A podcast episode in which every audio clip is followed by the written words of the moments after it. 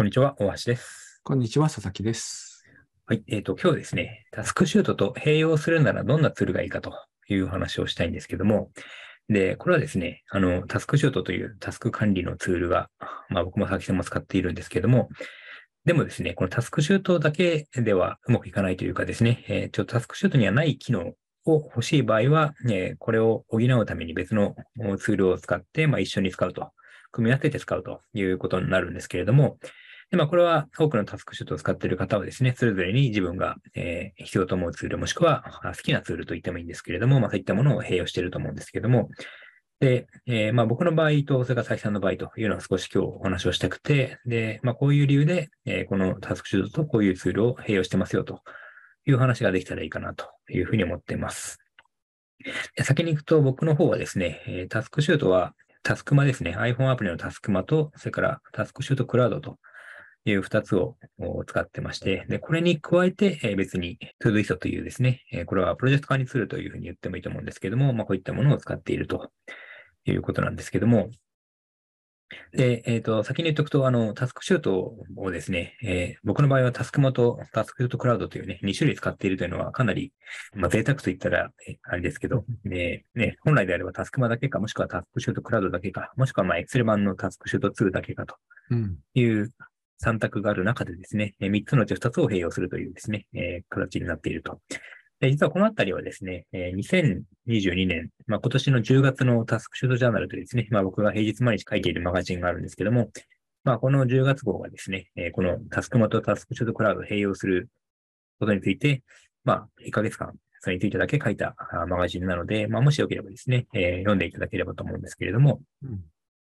これに加えてですね、え結局そのタスクシュートに加えて、なぜじゃあ僕が ToDoist を使っているかというと、えそれはですね、この毎朝1日のリストをですね、タスクシュート上で見るんですけど、全部書いてるわけじゃないんですね、実は。っていうのは、あの、毎日繰り返してやるんだけれども、この、その繰り返してることをですね、忘れたいタスクっていうのがあるんですよ。うん。うん、つまり、このタスクシュート上でですね、あのこと今日はこれとこれとこれやるんだなっていうことをですね、朝一番にざっとチェックするんですけど、そこで、まあ言ってみればですね、あの、別にこれ今日じゃなくてもいいんじゃないのとかね、うんあの、これ苦手なんだよなとかね、まあそういうタスクが皆さん一個あると思うんですけど、なんかそういうのが目に入ってしまうと、なんとなくこう、気分が落ちるというか、うんなんつうんだろうな。えっ、と、あ、なんか今日はこの辺で、えー難所があるんだなと。まあそこで、あの、覚悟を決められるっていう効用はあるかもしれないんですけど、えーもし、その、それ、そういうのが全くなしで始められた方が多分、こう、気持ちがいいと思うんですよね。うん。で、まあ別にそ、そこの理由は、あの、後付けであってですね、まあ実際のところ結果として僕はタスクシュート上で目に入らないようになっていてですね、じゃあ何をしてるかというと、こうタスクシュート上にですね、ね朝のTodoist チェックっていうのと、夜の Todoist チェックっていう二つの、えー、 Todoist をチェックするという、うリピタスクがあるんですね。で、これはちょうどですね、メールチェックっていうのと同じで、で、多くの方がメールチェックっていうのを、タスクシュートを使っていればですね、えメールチェックというリピタスクを作っている人もいると思うんですけどうん、で、こうメールチェックでやってることって何かというと、メールソフトを開いて、で届いているメールを確認していくと。で、人によってですけども、えーその確認をするうそばからすぐに返信をしたりとか、あるいは何かえー依頼事があればですね、その場で依頼に対応しちゃうとうん。で、その依頼に対応、メールの返信もしくは依頼の対応が一通り終わったら、つまりこのメールソフト上の未読が全部う既読になったら、えーメールチェック終わりということで、タスクシュート上のこのメールチェックっていうタスクを完了させると。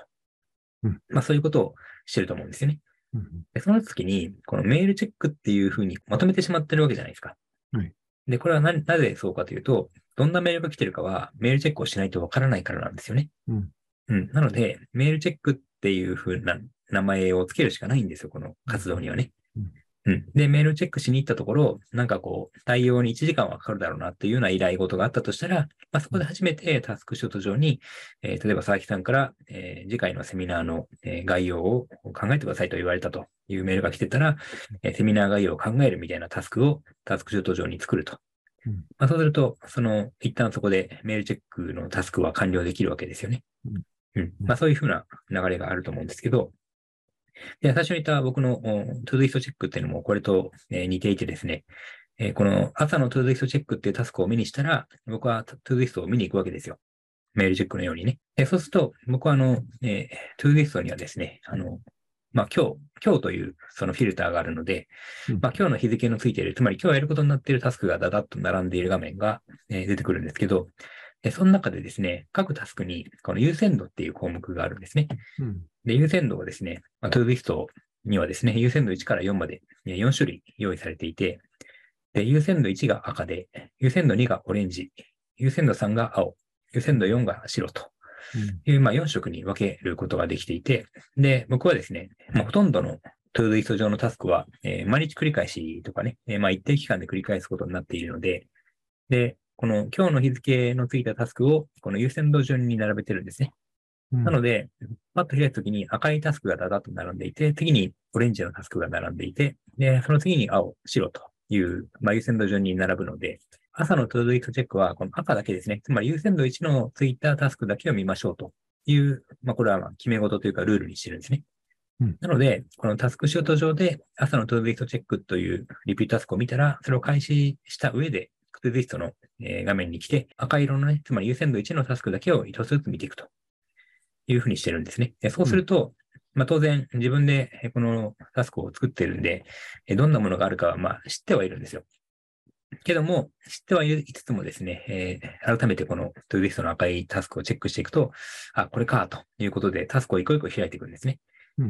開いて、で開くとですね、このタスクにはサブタスクとか、あとは説明欄みたいなところでいろんなことが書いてあるので、えーものによってはですね、この説明欄に何かを書き足すとか、あるいはこのサブタスクを1個完了させるといったことをすると。つまりこの一個一個タスクをですね、えー巡回していく感じですね。うん。で、中にはですね、実は、えーちょっと少し先の締め切りのある原稿っていうのを抱えているんですけども、まあ、こういう原稿もですね、この Todoist の赤、赤い、えーつまり優先度1にして設定してあるんですよ。で、これも毎日繰り返しにしていて、で、そのタスクを開くとですね、あの、その原稿で書こうと思っていることとかがですね、まあ、盛り込もうと思っていることがサブタスクに入っていたりすると。で、さらに、この僕は原稿はですね、 Scrapbox 上で書いているので、このスクラップうん Scrapbox ってあの、まあ、メモアプリで、まあ、自分だけが見られるページを作れるんですけども、まあ、そのページの URL をこの ToDoist に貼っておくとですね、ToDoist からこの原稿執筆っていうタスクから Scrapbox の原稿ページをパッと開くことができて、そしたらもうそこでね、えー続きを書き進めることができると。うんなんですけど、別にそこは、あの、締め切りまで間があるので、えー少し書き進めたら、もう一旦、この Scrapbox は閉じて、えーで、この原稿執筆ってタスクも完了させてしまうんですね。そうすると、まあ、翌日に、毎日繰り返したから、翌日に複製されて、まあ、今日は終わりということになって、えーつまりですね、いろんなプロジェクトをですね、少しずつ、こう、ここで進めていくことができると。で、こうなったときに、このタスクシュート側はですね、えーまさかこの Todoist の中で、この原稿執筆をしているとは把握してないわけですよね。うん。うん。つまり、こう、タスクシュートの預かり知らないところで、そういった小さいプロジェクトが、まあ、えー少しずつ実は進められているとうん。いう状態ができて、で、これは最初に言ったですね、えータスクシュート上に、そのそういう原稿執筆みたいなところをリピートタスクに入れておけばいいんですけども、もうあえてそれをせずに、まあ、特に優先度の高くないとかね、えー締め切りが遠いといったタスクに関してはですね、あえて、このトゥーリストにまとめてしまうと。うん。うん。なるほど。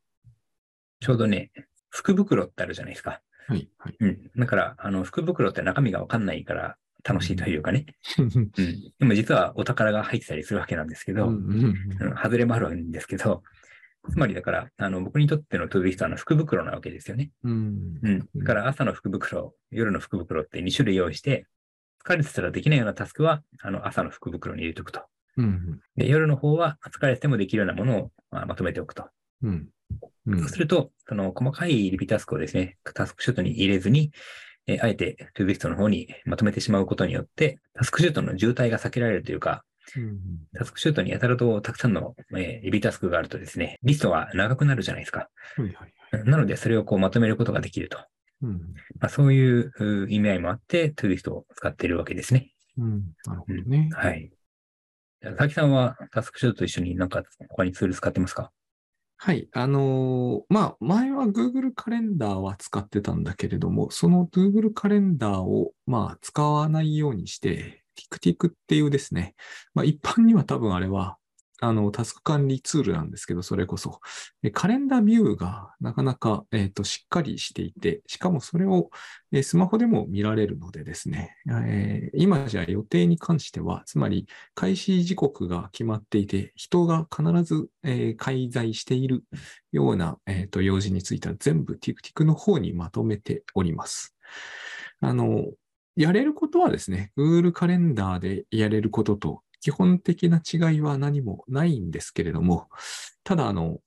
なんていうのかな。えっ、と、一応、あの、つまり扱える項目が多いんですね。Google カレンダーの予定の中にもメモ欄はあって、一応書き込むこともそれなりにできるんだけども、それよりははるかにあの扱える情報がリッチなので、えっ、と、こっちの方に全部、えー特に予定でですね、私のような人間はその場所とか、